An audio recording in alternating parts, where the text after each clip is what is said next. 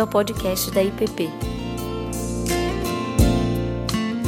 Hoje a gente começa aqui uma série de cinco domingos durante esse recesso da escola dominical.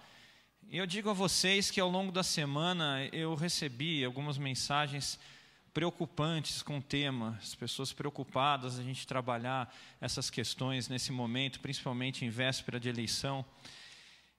E eu digo para vocês que eu, eu não tenho preocupação nenhuma, em nenhum momento eu fiquei preocupado no meio dessas conversas. Isso porque a gente está aqui para falar sobre a palavra de Deus. A gente vai falar sobre política porque faz parte dessa discussão aqui, desses textos. Mas eu sei os frutos que a palavra de Deus gera. Eu sei o poder que ela tem. E o que ela gera é amor, perdão, reconciliação, alegria, união e tantas coisas que a gente tem experimentado aqui. Então, falando dela, não tem preocupação de que alguma coisa diferente disso vai acontecer.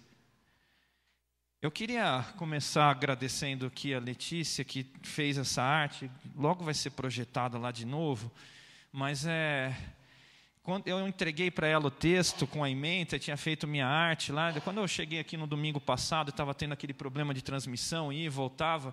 E aí deu um flash, assim, eu vi que ela tinha mudado a arte, tinha colocado lá uns, uns ícones. E eu consegui enxergar só a espada. Eu falei, ah, acertou, né? A espada dos Elotes, mas será que ela acertou as outras? mas ela acertou bem, ficou perfeito, super limpo, muito bonito. Obrigado, viu, Letícia? E eu queria dizer para vocês umas coisas antes da gente começar a falar das primeiras das questões próprias aqui. Eu acho que elas são muito importantes para que a gente possa centrar e entender o caminho que a gente vai percorrer aqui ao longo desses, desse tempo. Então, é, são orientações de como a gente precisa olhar para esse tema e como a gente tem que tomar cuidado para não olhar para eles. Então, Primeira coisa, o que, que eu gostaria que tivesse no seu coração? Primeiro ponto é a certeza de que Deus quer falar com ele. Independentemente de mim, a despeito de mim. Então, por favor, não olhe para qualquer coisa que eu estiver falando, procurando em mim alguma leitura. Ah, ele está falando isso porque ele é de tal partido, ou porque ele pensa tal coisa. Esquece. Deus vai falar com você a despeito de mim. Coloca teu coração assim.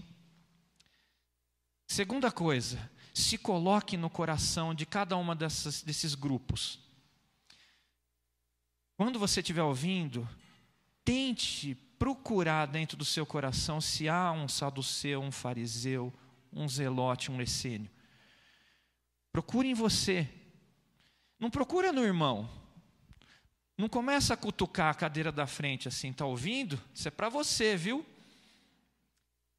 Olha para o teu coração. E eu estou dizendo isso porque eu fiz isso antes. E eu achei essas coisas em mim. Eu tive o meu tempo antes de choro no meio dessas descobertas. Eu quero que você tenha também, porque isso foi precioso para mim. Outra coisa que eu gostaria que você tivesse em mente é que será natural você fazer associações desses partidos com os partidos de hoje. Vai acontecer. Mas se você tiver uma mente muito direcionada e pensando, então tá bom, já entendi, esses são os de esquerda, esses são os de direita, ou seja lá o que for, você vai errar. Isso é anacrônico. Era outra cultura, outro tempo, outros acontecimentos, muitas coisas comuns, muitas coisas contemporâneas, daí a utilidade para a nossa conversa. Mas é impossível você detectar e dizer que esse é igual a esse dos dias de hoje. Impossível. Outra coisa que eu gostaria que seu coração tivesse disposto também vem de um, um texto que a Daisy compartilhou comigo essa semana, que eu gostei de uma frase ali de um clérigo, William Temple, da igreja anglicana, e ele diz assim: que nesses tempos de tantas divergências, importa que a gente coloque o nosso coração mais para tentar entender por que, que o outro pensa de forma diferente do que para encontrar argumentos para confrontá-lo. Isso faz bem também para essas nossas conversas.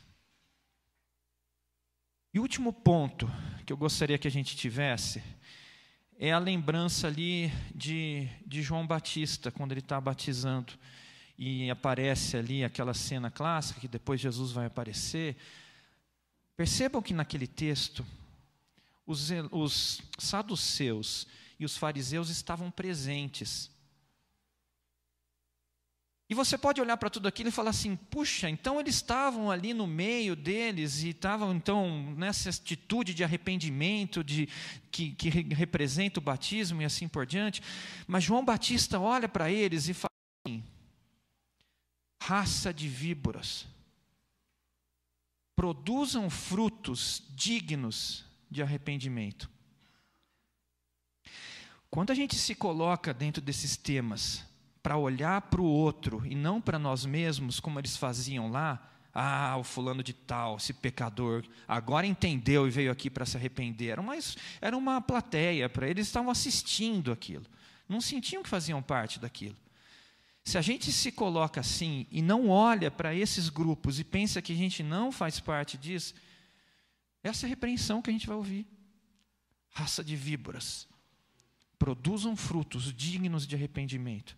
Que o nosso coração seja pronto para isso, para se arrepender, para entender o que está dentro de nós nessas figuras. E eu vou falar durante quatro domingos. O quinto domingo, depois de ter terminado os quatro grupos, vai vir o pastor Tiago para fechar o assunto com uma palavra pastoral. Então fiquem tranquilos que se tiver alguma lacuna que ficou e alguma pergunta difícil que não foi respondida, depois de mim virá alguém maior do que eu, de qual não sou digno de desatar as sandálias.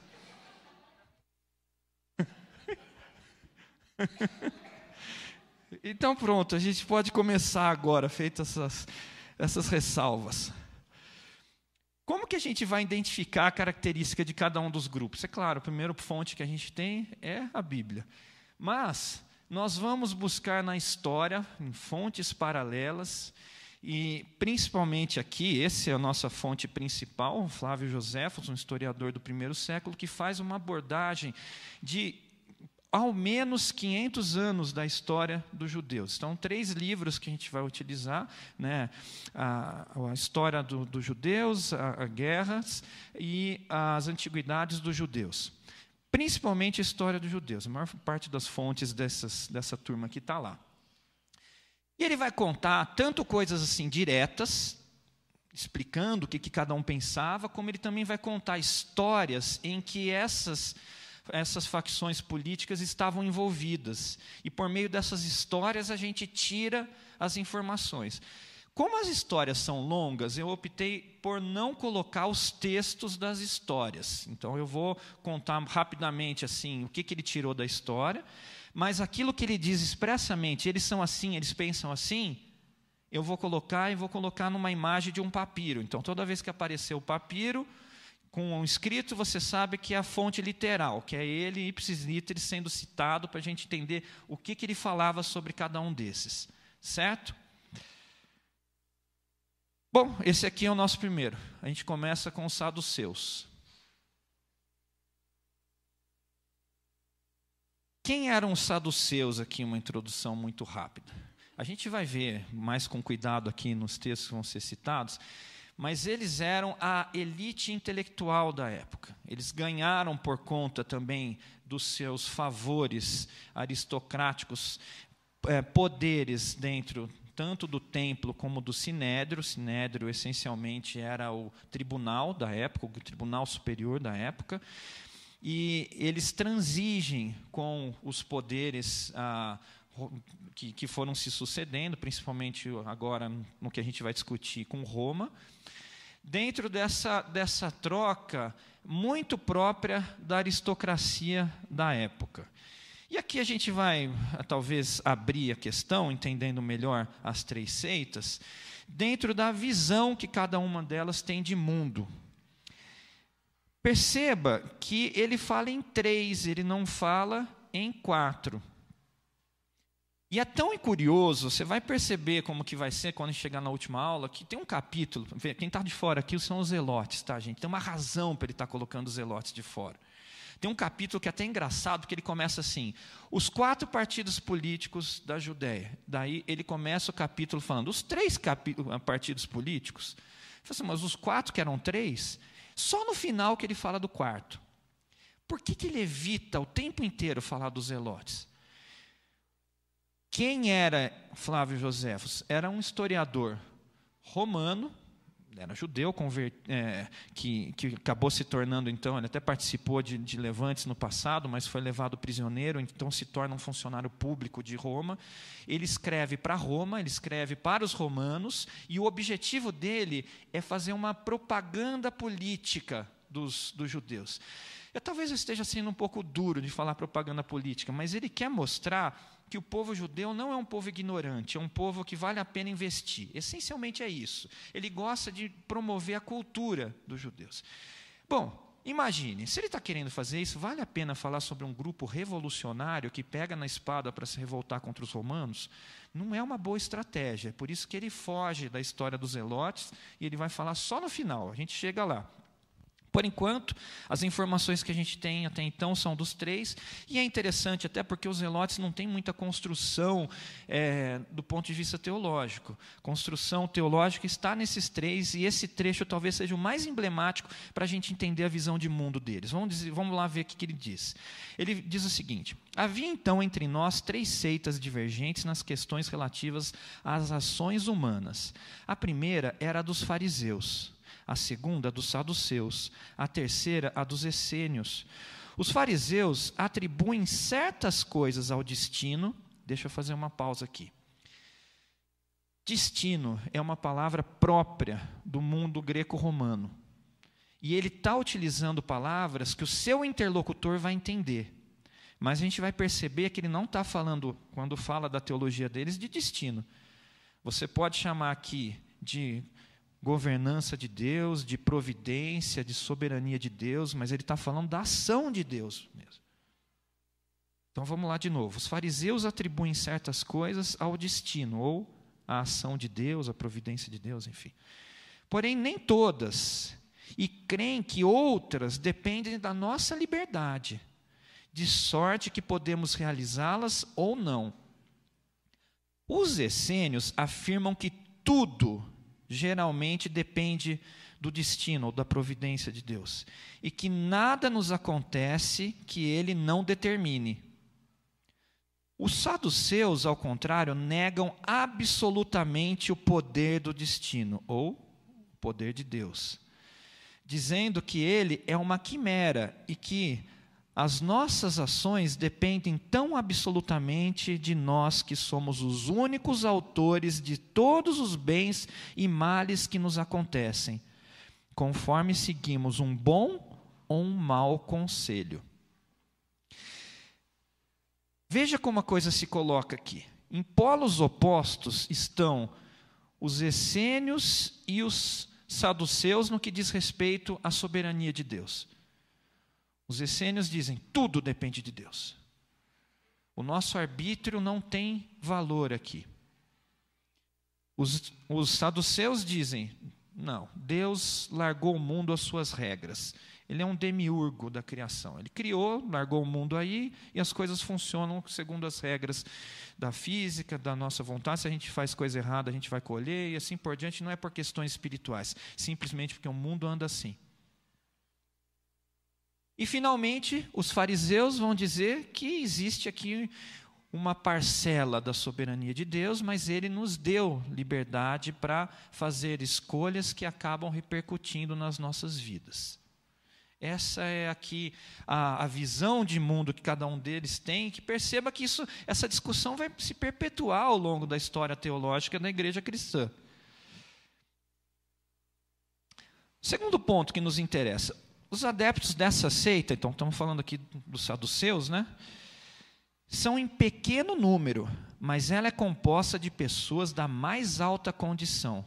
Quase sempre nada se faz segundo o seu parecer, porque quando eles são elevados aos cargos e às honras, são obrigados a se conformar com o proceder dos fariseus, pois o povo não permitiria qualquer oposição a estes. Em outras palavras, a gente vai ver isso com mais cuidado depois. os fariseus controlam as massas.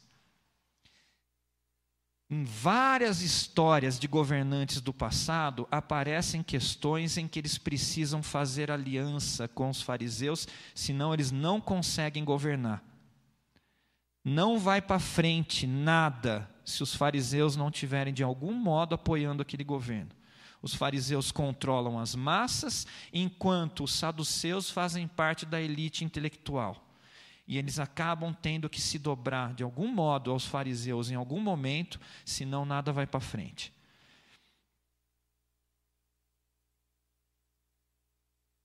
Mas a doutrina dos saduceus é esta: que as almas morrem com os corpos, nem consideram a observação de qualquer coisa além do que a lei os ordena.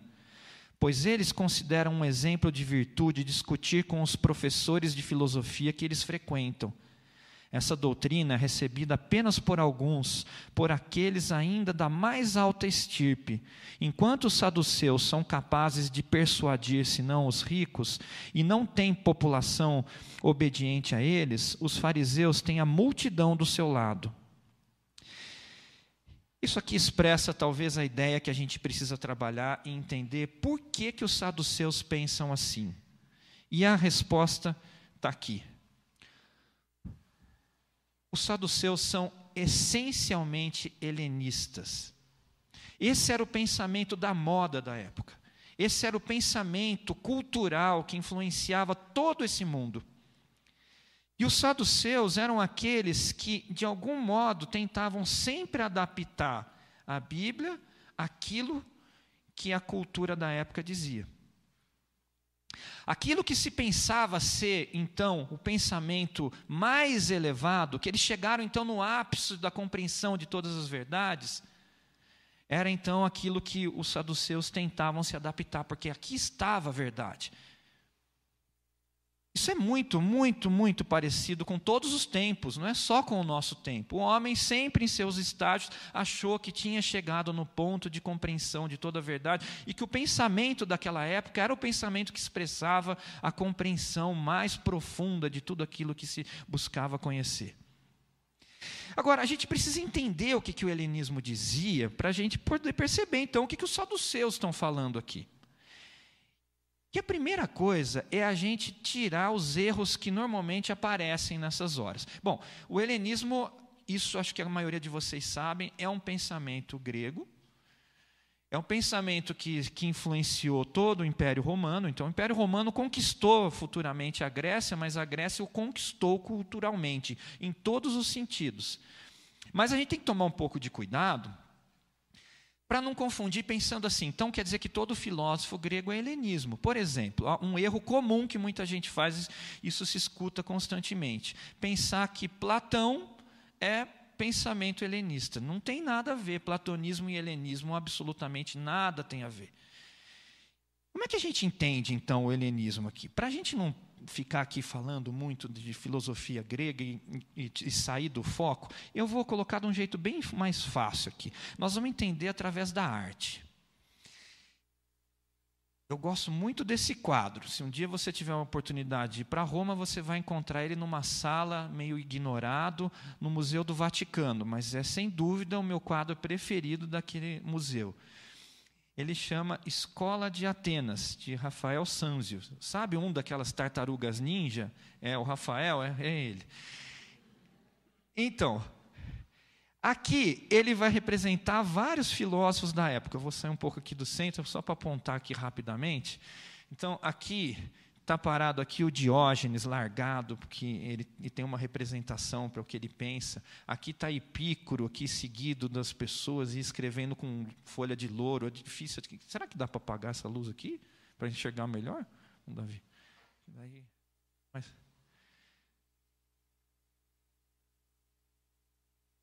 É, melhorou um pouco, né? Bom, aqui do lado vocês vão encontrar aqui Aqui vocês vão encontrar Sócrates, aqui desse lado tem Pitágoras, aqui tem Euclides, o fundador da matemática, ele está segurando um compasso, né? aqui ah, tem aqui ah, o teorema de Pitágoras, está aqui na frente, mas quem me interessa para a nossa conversa são essas duas figuras centrais. E elas interessam a toda a história teológica, e por isso que eles estão aqui no centro. Lembre-se que nessa, nessa arte do renascentismo, você tem uma confusão de trazer de volta os ideais clássicos gregos dentro das construções teológicas. E esses dois vão influenciar toda a história do pensamento teológico durante dois mil anos. Mas eles também vão influenciar antes disso. Veja só, o que, que acontece aqui, não sei se vai dar para ver, mas se você, olha, se você quiser, você pode até abrir no seu celular, assim, para você olhar com mais calma depois, tá? É, Escola de Atenas. Vocês conseguem ver o que, que a mão deles está fazendo? Que essa é a chave para a gente compreender a nossa ilustração aqui. Platão está apontando para cima. E Aristóteles está com a mão para baixo. A mão dele está assim, ó. Isso significa tudo. Existe um monte de divergência no pensamento dele, sim. Mas a questão central que muda a cosmovisão ao longo da história, a depender se você adota um ou outro, é como você enxerga a realidade. Platão está apontando para o mundo transcendente. Ele está dizendo: existem realidades além dessas. E eu não consigo chegar na verdade sem compreender que existem essas realidades. Mais do que isso, sem compreender que eu sou incapaz de compreender toda a verdade enquanto eu estou apenas preso nas visões desse mundo. Paulo é extremamente platônico quando ele chega lá no final de 1 Coríntios 13 e diz assim: Agora vemos em parte por que, que ele está dizendo isso? Que nós não somos capazes nesse momento de enxergar toda a verdade porque nós não conseguimos compreender e atingir o transcendente. A gente consegue tocar de algum modo, interagir com ele, mas não compreendê-lo.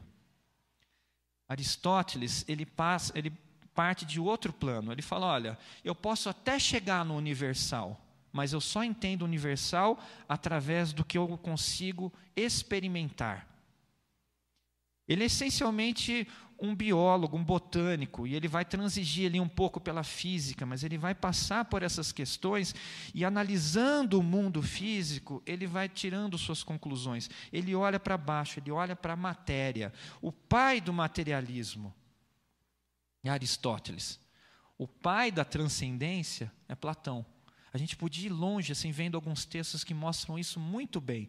A gente não tem tempo, mas é importante a gente compreender que, no final das contas, quando você vê os saduceus dizendo que não creem na ressurreição, em tantas outras coisas, e que para eles tudo é, é obra do que acontece aqui, do que a gente pode ver, e sem a interferência de um Deus que está acima de todas essas coisas, ele está simplesmente repercutindo essa visão. E por que, que é isso? E por que, que eu posso dizer isso? Bom, por conta.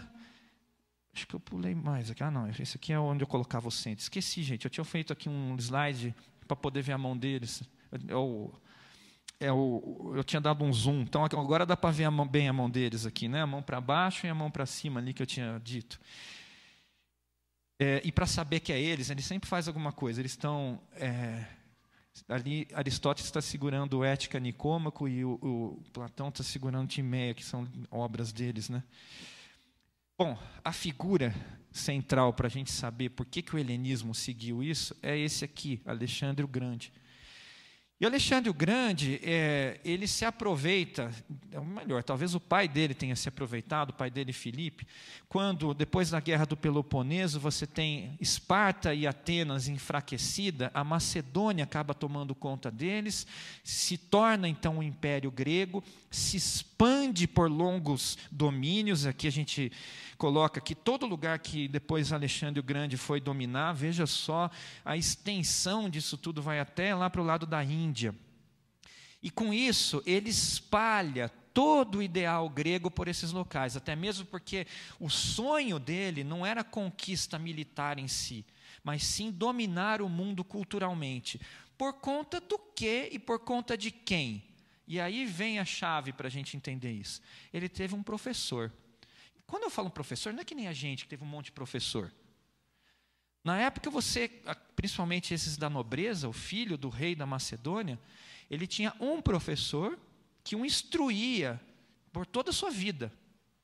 E tinha que ser um, um grande professor, para ser um professor. E quem foi o professor de Alexandre? Aristóteles. É esse pensamento que vai se tornar o pensamento do helenismo. E é isso que a gente está conversando aqui dos saduceus. Muito bem. Veja o que ele vai dizer aqui então. Contentar-me-ei agora em dizer que os fariseus que receberam essas constituições pela tradição de seus antepassados, as ensinaram ao povo. Os saduceus, porém, as rejeitaram, porque elas não estão compreendidas entre as leis dadas por Moisés. Que estes afirmam serem as únicas que são obrigados a observar. Isso fez surgir entre eles uma grande divergência que deu origem a diversos partidos. As pessoas de classe mais elevada abraçaram o dos saduceus e o povo alinhou-se com os fariseus. O que, que ele está dizendo aqui que é central? Esse final a gente já sabe, começo a gente já sabia, mas no meio tem uma informação extremamente relevante. Os saduceus acreditavam que só aquilo que estava no Pentateuco, só as leis de Moisés é que importavam, que o resto tudo não tinha relevância. Isso é curioso porque todas as manifestações que vão apontar para um Deus que interfere nisso e que traz então a ideia do Messias vão ser construídas ao longo dos profetas e eles rejeitam isso por completo. Os profetas, os livros históricos, não que eles não tenham valor do ponto de vista histórico, mas do ponto de vista teológico, para eles não tem valor algum. Só a lei de Moisés que valia. Isso é muito contemporâneo, porque nos dias de hoje se escuta muita gente dizendo isso, em igrejas se pregando a ideia de que é o evangelho de Jesus que importa. É a pregação de Jesus, o resto não. E Jesus, por sua vez, é apresentado como alguém amoroso, alguém que é compassível, tolerante. Esse Jesus que abraça a todos, essa pregação de excluir todo, todo o restante da palavra e se centrar em Cristo, é exatamente o que se fazia nessa época e pelas mesmas razões. Enquanto o pensamento helenista dizia sobre isso, sobre essa ideia das virtudes, dessa, dessa ideia de, de, uh, de paz, e essa é a pax romana que se dizia, de você viver num estado de paz, de, de, de, tolerância, de, de compreensão do outro, e, ao mesmo tempo, você, você viver segundo a cultura da época e se sentir, portanto, aceito e parte daquilo que todo mundo te aponta como correto, era o sentimento que dirigia no passado e que dirige até hoje. Todas as vezes que nós nos colocamos em oposição diametralmente contra a cultura da época, nós vamos ter problema. Sempre. Você vai ser visto como retrógrado, como preconceituoso, como qualquer um desses rótulos que colocam em você. Mas não deveria ser surpresa. Que Jesus nunca disse que nós seríamos amados, populares, aplaudidos. Ao contrário, ele disse: odiaram a mim, vão odiar vocês também. Aliás, eu sempre digo isso. O que ele está dizendo é assim: olha, se me rejeitaram, vão rejeitar você. Em outras palavras, é: se não estão te rejeitando, estranhe. Porque se você é meu discípulo, você tem que estar tá arrumando algum problema. Se tiver tudo bem, todo mundo te ama e você está popular no lugar, tem alguma coisa errada. Tem, está errado. Porque ele disse: não foi assim com ele, não será conosco. Os saduceus se curvaram ao pensamento da época, encontraram um caminho de você poder, então, colocar o helenismo e um pensamento bíblico em conjunto. Olha, as coisas se casam, tá vendo? É bonito isso aqui. A gente consegue falar a mesma língua. Essa era a ideia. Jesus sabia disso, sabia dessas coisas que estavam acontecendo. Ele não, não, não era isento a isso. E aí, o que, que ele diz? Essa é uma palavra muito dura de Jesus aqui. Mas é uma palavra que a gente tem que levar a sério. Em Mateus 5, 17 e 19, ali no meio do Sermão do Monte, ele vai dizer: Não pense que vim revogar a lei ou os profetas. Não vim para revogar, mas para cumprir. Porque em verdade lhes digo: até que o céu e a terra passem, nem um i ou um tio jamais passará da lei até que tudo se cumpra. Deixa eu fazer uma pausa aqui. Essa tradução i ou um tio, às vezes aparece j, no inglês aparece outra. Cada hora traduzem de um jeito. E aí eu fui perguntar para Cláudia, né? Falei, Cláudia, o que, que, é isso aqui? Me, deve ser alguma coisa aqui bem diferente, que é do, do, do grego, do, do hebraico, alguma coisa que está se referindo aqui, que, que, que é um, um, detalhe aqui que não tem nas outras línguas. Por isso cada um fica colocando uma letra para tentar traduzir isso. É, bom, não, a explicação dela foi enorme e, e cheio de detalhes. É, daí eu falei assim, Cláudio, posso falar que é um risquinho ali que fica ali, que é um detalhezinho, um risquinho? Pode, então tá bom, então entendam isso. Nem um risquinho vai sair. Tá? É, que o risquinho pode estar assim, pode estar assim, pode estar de outro jeito, mas é um risquinho que coloca ali. É, e aí ele continua. Aquele, pois, que desrespeitar um desses mandamentos, ainda que dos menores, ensinar os outros a fazer o mesmo, será considerado mínimo no reino dos céus. Às vezes traduz aqui como, como menor, em outros termos mais duros.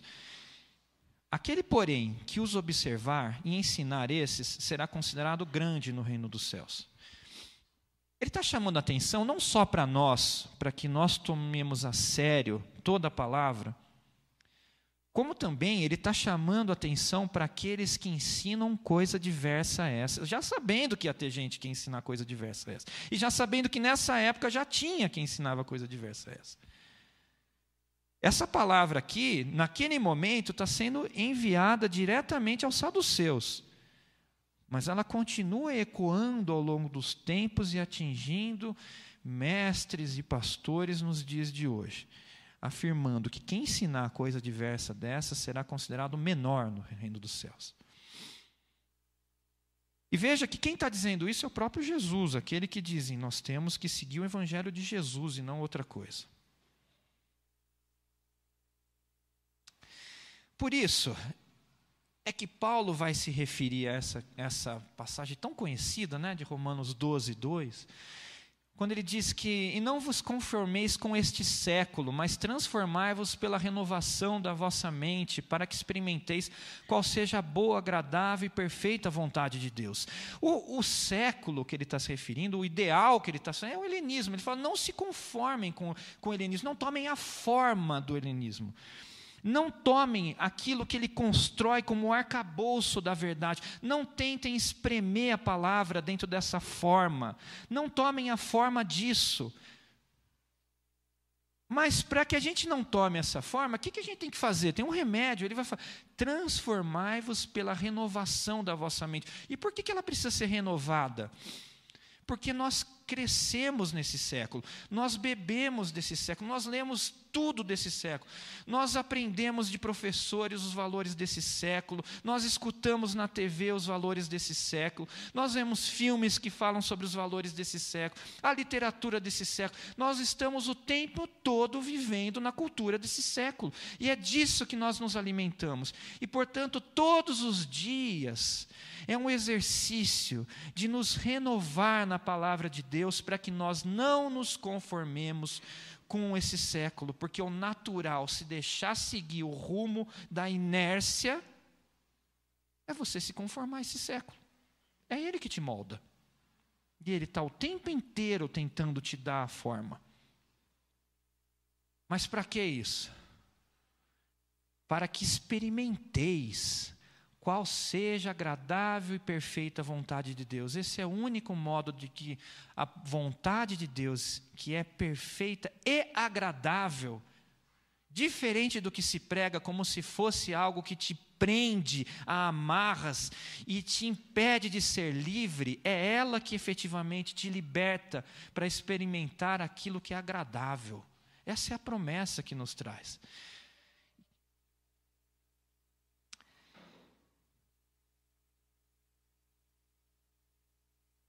E aí, no próximo dois pontos aqui, do Flávio Josefos, ele vai dizer o seguinte: a opinião dos saduceus é que as almas morrem com os corpos e que a única coisa que somos obrigados a fazer é observar a lei, sendo um ato de virtude não tentar exceder em sabedoria os que a ensinam.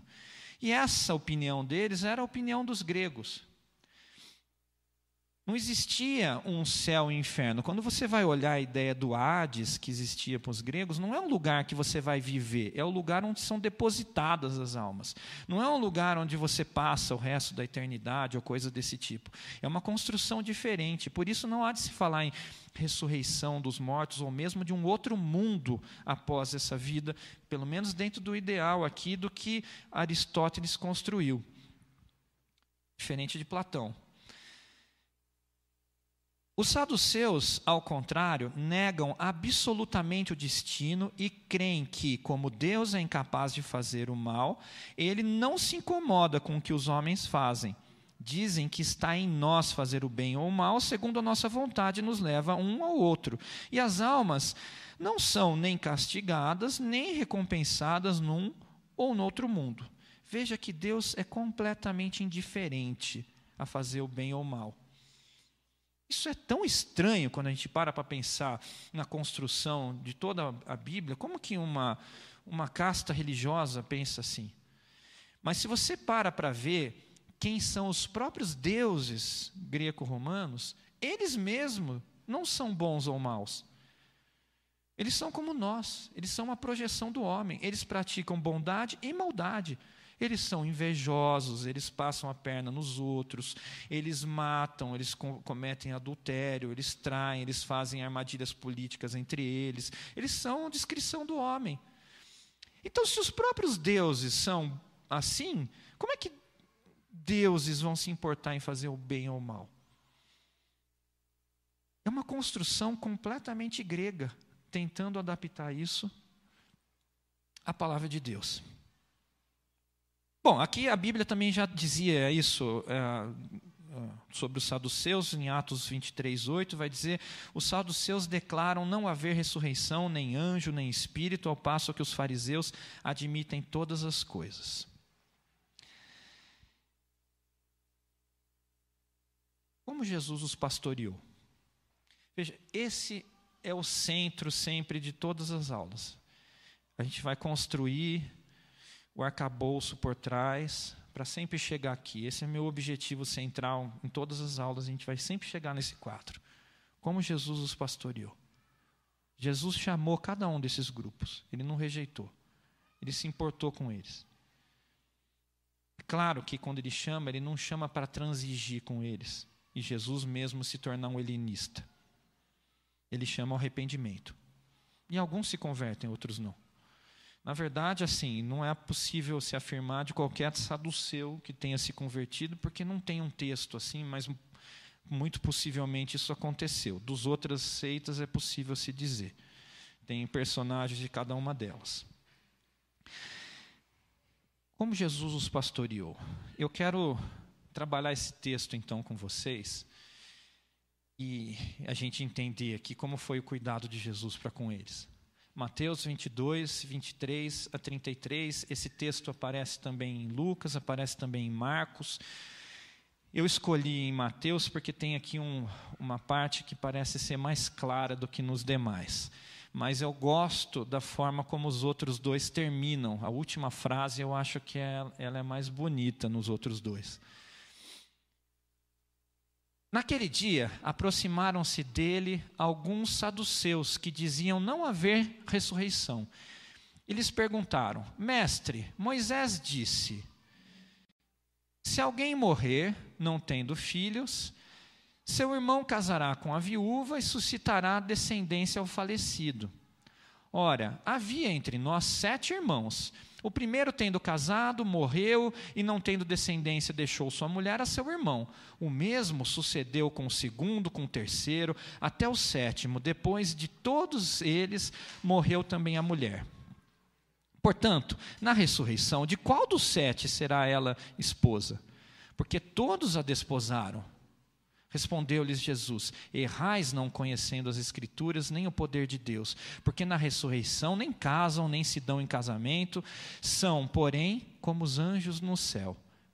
E quanto à ressurreição dos mortos, não tendes lido que Deus vos declarou? Eu sou o Deus de Abraão, o Deus de Isaac, o Deus de Jacó. Ele não é Deus de mortos, e sim de vivos. Ouvindo isso, as multidões se maravilharam da sua doutrina. Quando o aluno de direito chegava para mim, eu não tenho mais dado aula de direito, mas eu dei por 18 anos e eu sempre tive em toda sala algum aluno assim, principalmente quando era preparatório para concurso. É aquele que fica levantando a mão para fazer pergunta difícil. Eu sempre, ao longo do tempo, eu fui percebendo o que estava por trás. Por que, que eles perguntavam isso, né? De duas, uma. Ou ele queria aparecer, a pergunta assim, tipo, nossa. Ou então, ele queria me testar. Era um dos dois. Mas eu achei que uma, um método de trabalhar com esses alunos, que nunca mais ele ficava mais me enchendo durante a aula e servia, seja ele na primeira categoria ou na segunda. Quando vinha com essa pergunta, eu fazia assim: Gente, pare. Vocês ouviram o que ele perguntou? Que pergunta inteligente, que fantástica. Você é um cara que deve estar estudando muito. Parabéns, fantástica pergunta. Repete para o pessoal ouvir. Aí ele repetia.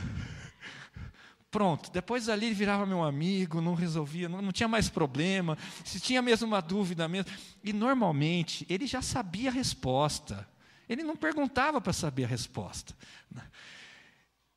Bom, Jesus podia ter pensado nele mesmo como eu pensei nessas respostas para me livrar dessa confusão, mas ele não fez assim. A intenção de Jesus não foi confrontá-los, não foi humilhá-los, não foi se livrar deles, mas foi abrir seus olhos, foi chamá-los, foi pastoreá-los, foi cuidar deles. A intenção deles aqui é ridicularizar os fariseus. Eles não acreditam na ressurreição e fazem uma pergunta para falar assim: olha, está vendo como isso tudo é absurdo? E talvez eles estivessem mesmo esperando que Jesus, em toda a sua erudição, dissesse: ah, falou tudo, está vendo? Você mostrou a verdade, isso é um absurdo. Mas Jesus não só foi revelar o erro deles, eu chego, acho que o parte do meio da passagem, a gente vai trabalhar ela com mais calma, mas ele foi cuidadoso para falar na linguagem deles. Jesus poderia ter falado na, da ressurreição em passagens muito mais óbvias, mas passagens em outros textos da Bíblia que eles não criam. Jesus foi lá para trás, foi para o Pentateuco, foi o que, o que Moisés escreveu. Ele foi falar na linguagem deles, naquilo que eles criam. E ele falou: E quanto à ressurreição dos mortos, não tendes lido que Deus vos declarou? Eu sou Deus de Abraão, o Deus de Isaac e o Deus de Jacó. Ele não é Deus de mortos e sim de vivos. Ele usa da linguagem deles para. Vocês quiseram mostrar que aquele pensamento era incoerente, era contra. O de vocês que é. Vejam, percebam isso. Mas não é aqui que Jesus está cuidando deles, é ali no meio, a gente vai trabalhar. Só queria chamar a atenção de uma última coisa aqui. É curioso que Deus não se importa de ser chamado assim. Eu estou falando isso porque ontem eu abri, anteontem, eu abri numa. Eu costumo abrir no, no UOL, né, para um portal lá de notícias, e eu vou lendo de cima para baixo, de, em cima normalmente estão as notícias que me interessam, lá embaixo começam a ser as notícias que eu não tenho interesse, mas eu já eu estava esperando lá, cuidando do meu filho no parquinho, já tinha visto todas assim, cheguei, fui descendo, descendo, aí tinha uma lá naquela parte que eu não me interessa, e tinha uma assim, eu não abri, mas essa era a notícia que me fez lembrar disso aqui. É, esposa de Tami é, fica incomodada em ser chamada sempre de esposa de Tami. Eu não sei quem são esses personagens, mas o que eu não lembro o nome, tinha até o nome da esposa de Tam, mas eu não lembro. Mas assim, o que me chamou a atenção é o seguinte: Deus não fica incomodado de ser chamado assim. Deus. Ele podia falar assim: como assim o Deus de Abraão? Eu sou Yahvé, eu tenho um nome, eu não sou o Deus deles. Mas Deus é tão relacional que ele não se incomoda de ser chamado assim porque Ele é o nosso Deus. É isso que Ele está dizendo. Eu sou teu e você é meu. Isso é bonito. É bonito isso. Bom, mas vamos aqui no que eu falei para vocês, que é o que me parece ser. É, isso aqui a gente acabou já falando, né? O que me parece ser o centro. Veja só, a gente, essas duas palavras são importantes, porque essa é a resposta de Jesus, é aqui que ele está pastoreando o coração. Ele fala o seguinte: errais, não conhecendo as Escrituras nem o poder de Deus. Esse erro que ele está se referindo aqui, mais do que um erro assim de um tropeção, a palavra no grego diz respeito a desviar-se do curso é você ser enganado, você ir para o caminho errado. É aquilo que a gente costumava usar assim no passado, quando falava alguém que não estava mais né, indo na igreja, e está desviado. É isso. Vocês se desviaram, vocês se perderam no caminho, vocês se enganaram com isso. Vocês procuraram no helenismo e vocês foram para outro caminho. Mas Jesus vai dar a solução agora. Ele dá o diagnóstico ao mesmo tempo que ele dá a solução. Ele diz: errais, não conhecendo as Escrituras nem o poder de Deus. E essa palavra conhecendo, ela tem no português é sempre a mesma palavra para vários sentidos, mas não é assim no grego. Essa de conhecer que ele está falando aqui é um conhecer diferenciado. Deixa eu te mostrar como é que a gente faz no dia a dia, com a mesma palavra, a gente vê que tem sentidos diferentes, apesar de a gente ter uma só para isso. Alguém chega para você e fala assim: é, você, você conhece o fulano de tal, que trabalha lá na sua empresa ou no seu órgão, seja o que for? Daí você pensa, pensa, pensa e fala assim: Ah, conheço, é um, é um careca de olho verde, não é? Isso, isso mesmo. Agora, uma outra circunstância. Você está conversando com a sua esposa, e aí você para e fala assim: Eu sei que você está pensando. Você está pensando assim, assim, assim, assim, antes dela te dizer qualquer coisa. E ela fala: Como é que você sabe? Porque eu te conheço. Vocês percebem que a gente usou a mesma palavra no português, mas elas têm sentido completamente diferente? Esse conheço aqui é um conheço profundo. Essa, essa aqui é a descrição do dicionário grego para se ver. Essa palavra, eido, vai dizer ver que se torna saber. Porque o ver, de todos os nossos sentidos, é o mais profundo para nos dar conhecimento de algo. Então, é uma porta de entrada para compreender a verdade espiritual, a realidade de um plano físico. Então, é a visão física que, é, que deve ser a ponte constante para a visão mental e espiritual. É uma ponte que nos liga à compreensão de dois mundos: do mundo físico e do mundo transcendente. É aquilo que nos comunica verdades que transcendem aquilo que a gente pode experimentar. Quando eu digo experimentar, não é a sua experiência pessoal, mas é aquilo que você pode colocar aos auspícios da experiência. Veja como a coisa é. A gente escutou ao longo da pandemia uma frase que me preocupava, porque eu entendia o sentido dela, mas ela vai além disso e dizia: Eu creio na ciência. A ciência foi dada por Deus. Deus nos deu a capacidade de fazer ciência e nós não podemos relegá-la. Nós precisamos atrás dela, nós precisamos produzir ciência. A gente anda de avião hoje em quilômetros de distância muito rápido, graças à ciência dos engenheiros mecânicos.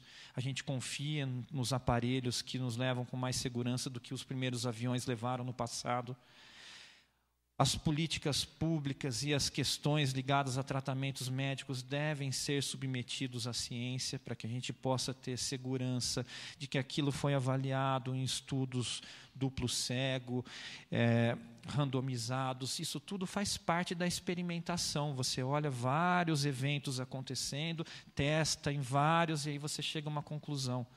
Mas é diferente você dizer eu creio. Veja como que essa palavra diz mais eu creio na ciência. Essa palavra, no fundo, está dizendo o seguinte: é na ciência que eu creio, nada mais. É ela que diz o que é verdade. É ela a palavra final da verdade. E a ciência não consegue alcançar coisas que não estão no mundo físico, simplesmente porque elas não são experimentadas dentro de um laboratório ou qualquer coisa do gênero. Teologia e ciência devem andar juntos, compartilhando o conhecimento da verdade em seus respectivos campos. O que Jesus está falando aqui é que no plano físico você não encontra toda a verdade, como os helenistas diziam. E você precisa conhecer a palavra de Deus para isso. Há um monte de implicações para essa ideia, mas uma coisa que me fez parar para pensar, como eu estava preparando esse, esse, essa, esse curso já há um tempo, é, dois domingos atrás, o Rubem veio aqui na frente fazer aquele chamado no culto da noite para o pessoal vir orar. E ele começou assim: Você crê no poder da palavra? Quando ele falou isso, pum, eu fui para essa passagem, porque é ela que estava na minha mente. E olha o que Jesus está falando. Errais não conhecendo as Escrituras, nem o poder de Deus. O que é essa palavra que tem poder? Porque naquele momento em que as pessoas estão querendo vir para trazer suas ansiedades, preocupações, petições, é quase como que uma pergunta retórica, porque quem vai vir para cá não vai dizer assim, não, não creio eu creio e, creio porque eu quero receber isso que eu estou indo para lá. Mas a palavra tem mais do que isso. Ela não tem só o poder de nos dar aquilo que a gente precisa, como um gênio da lâmpada que nós colocamos nossos pedidos. Por isso que ela tem esse poder de dividir juntas e medulas. Ela nos confronta e Jesus está confrontando o coração dos saduceus agora. Mas ela não faz só isso, ela transforma vidas. E quando a gente tem essa experiência de conhecer, não como eles conheciam, eles liam a palavra todos os dias, provavelmente. Eles faziam parte lá da elite intelectual, eles sabiam dizer cada detalhe, portanto, possivelmente curiosidades do texto, destrinchar. Eles eram elite intelectual. Mas Jesus está falando, eu não estou falando de conhecer a letra, as curiosidades, os aspectos intelectuais. Vocês não conhecem o poder da palavra. Vocês não conhecem o impacto, vocês não vivem o que ela pode transformar na sua vida. Essa palavra que transforma lares, que traz o poder do perdão para pessoas destruídas pela amargura, que faz com que pais e filhos se abracem de novo.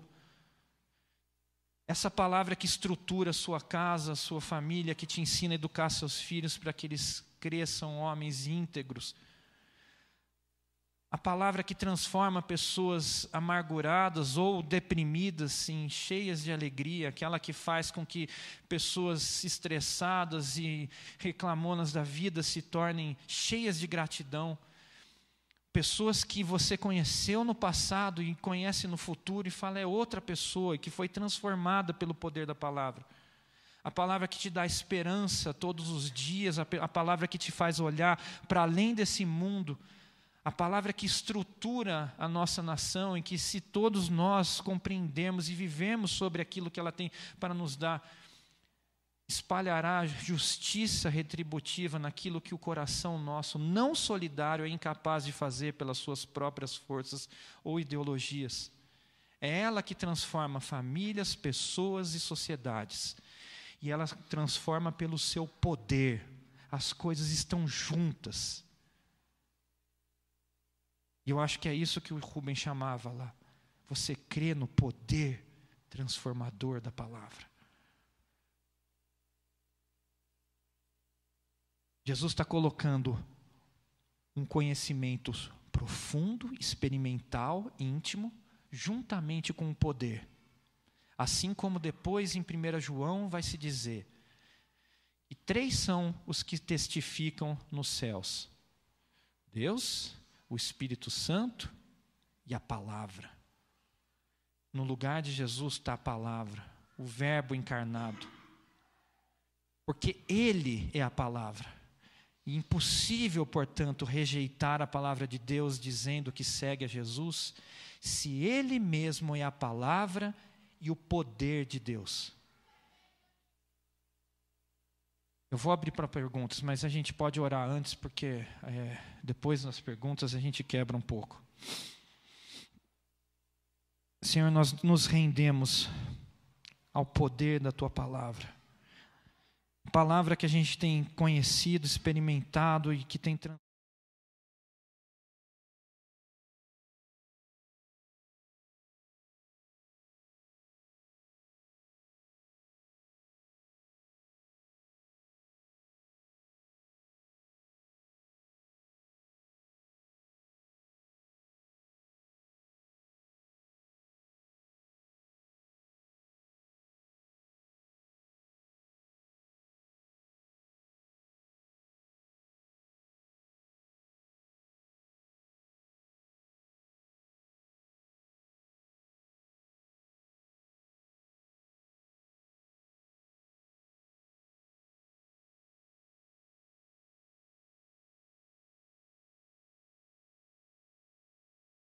Jesus, tu que és a palavra, o Verbo encarnado, a verdade e a vida. Amém. Pronto, gente, pode bombardear aí.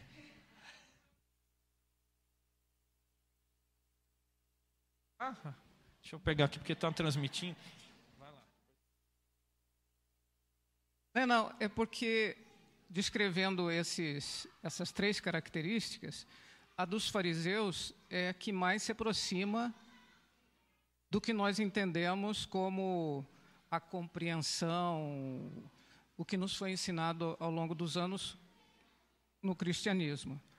E, no entanto, foram os fariseus que, que Jesus apontou como hipócritas, como condenando. É, é nenhum desses três, então. Porque aí de mim se eu for fariseia, né, farisaica. E aí? É bem burrinha essa pergunta.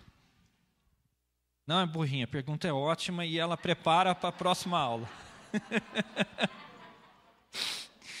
é, mas eu não vou responder agora, porque a nossa próxima aula é dos fariseus. Mas ela é ótima, porque eu gostei já que, de certo modo, você já foi se colocando no, no, lugar dos fariseus. Né? E isso que eu gostaria que a gente fizesse, porque, de fato, do ponto de vista do que a gente pensa, talvez a gente esteja mais próximo, pelo menos nessa comparação de saduceus e fariseus, sem dúvida a gente vai estar mais próximo ali.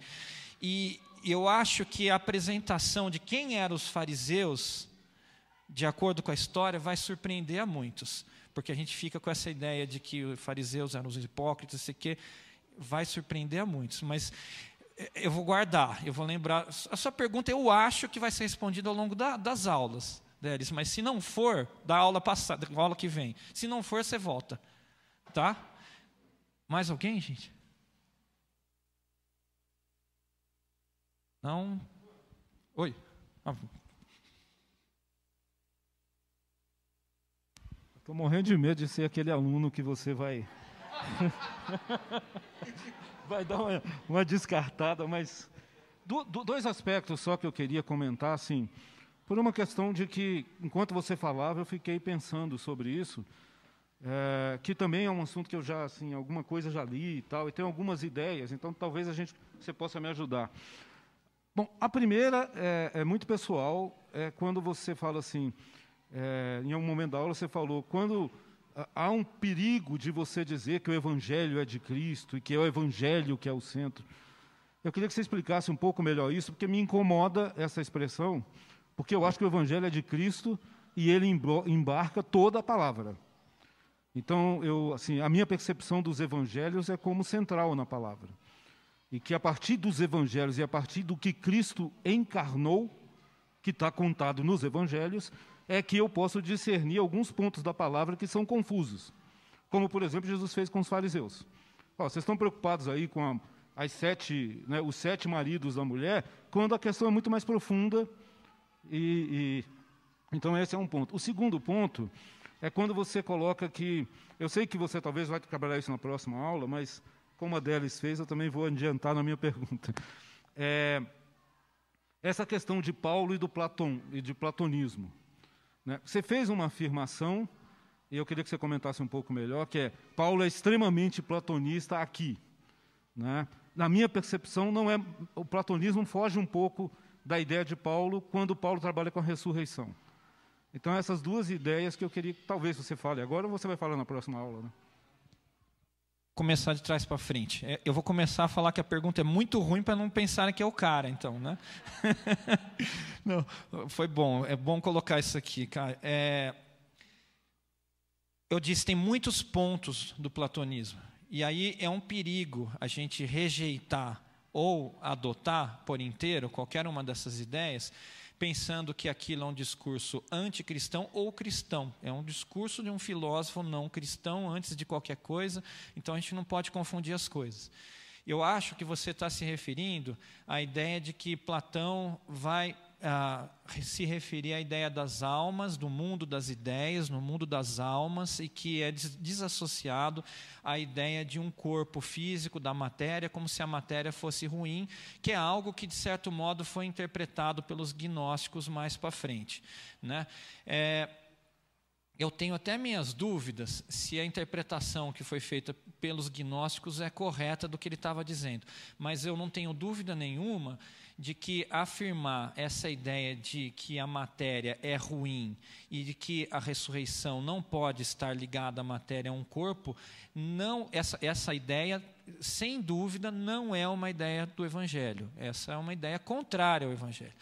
O que eu, mas, como eu disse, são muitos pontos e tem vários outros além desses, mas no ponto de vista da compreensão, do conhecimento, dessa história da epistemologia, de você chegar ao conhecimento da verdade, o método de Platão é extremamente semelhante àquilo que Paulo está trabalhando. Porque ele está dizendo que existem realidades que eu não domino nesse mundo. E, portanto, eu preciso considerar verdades que eu não consigo alcançar. É nesse sentido só que eu trabalhei. E ali, nesse sentido, parece-me que ele, eles estão andando. E eu acho que ele faz menção a ele mesmo. Assim como algumas vezes ele, ah, Paulo parece fazer menção aos estoicos. E aí, daí você falou aquela história do evangelho. Na verdade, eu estou assim, eu estou só reproduzindo um pensamento que se coloca. Eu não, olha, eu, eu parto só do evangelho de Cristo. Eu não gostaria de situar em concreto quais são as discussões, mas elas são para dizer assim: não, mas esse trecho aqui não tem importância, isso aqui é uma opinião pessoal de Paulo. É, não é uma questão que é colocada, Jesus não abraçou isso aqui. Né? Então, e tem, tem temas que Jesus não falou diretamente mesmo, e a gente tira de Paulo isso. E aí você pode falar, ah, mas ele falou indiretamente. Eu concordo com você que nenhuma dos outros, eh, dos outros textos deve, podem contrariar o Evangelho. E não contrariam. Né? Ali é a base. Mas o que eu estou me referindo é esses, esses raciocínios que excluem qualquer coisa além de Jesus. Como eles faziam? Excluem qualquer coisa além de Moisés. É, eu não tenho um conhecimento assim grande filosofia, achei a aula muito muito boa porque de repente a gente se depara com alguns pensamentos e a gente às vezes não sabe de onde eles vieram, né? Enquanto você falava, É, o que eu pensei nessa relação de só pegar o Evangelho de Jesus como a totalidade e excluir todo o resto, é, não sei se está certo, e aí eu queria que você me ajudasse a entender. Se seria essa visão de Aristóteles da ética, porque a ética de Aristóteles ela é pautada no, no, na finalidade de encontrar felicidade. E é uma coisa terrena, né? como a pintura que você mostrou. Se esse evangelho que a gente vê hoje sendo retratado como o principal ou só o que Jesus falou, se ele não está pautado nessa realidade de Aristóteles, de encontrar felicidade e de encontrar felicidade aqui. Se não seria essa visão que você comentou, porque quando você comentou foi a associação que eu fui fazendo. Bom, no, que toca a ética, tem dois pontos divergentes também de Platão e Aristóteles. Platão vai tratar a ética do ponto de vista social. É a sua relação como bom cidadão do Estado e como que você constrói uma cidade, uma polis melhor, uma, uma, uma organização social melhor. A preocupação dele está no macro. Aristóteles está no micro. Ele parte sempre do individual, do que ele consegue ver e tocar, e aí você bem colocou, porque acaba se tornando uma ética muito mais individualizada do que uma ética de construção social. E isso é mais uma vez algo que, que altera, que, que, que coloca os dois pensamentos em, em choque e que mudam a história também. Rapidamente, gente, só para ter uma ideia, na história da nossa construção teológica, quando a gente chega ali em, na, na Patrícia, em, em Santo Agostinho, há uma clara adoção ao platonismo. Ele mesmo se converte lendo Platão. E mais para frente, quando chega na patrística, você vai ter a, a adoção da, da, da, visão aristotélica. Isso prepara o mundo para o iluminismo e para a compreensão que vai se desenvolver, então, de mundo ao longo da história. A gente perde a transcendência quando a gente dá esse pulo, e, de certo modo, a gente perde também a visão do macro, do universal e da construção social. Por isso também eu me referi à ideia de que a, a questão da solidariedade, da justiça social, é, ela todos os modelos que tentaram alcançá-lo sem a percepção de que eu preciso antes ser transformado para compreender isso, falharam. A gente tem várias tentativas, mas a verdade é que o homem busca o seu bem, sempre. Às vezes com discurso social, mas preocupado com a sua individualidade.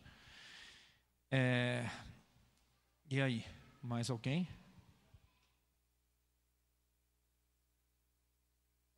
A gente continua com os fariseus próximamente. Você acabou de ouvir o podcast da IPP. Para saber mais, acesse nossa página em www.ippdf.com.br.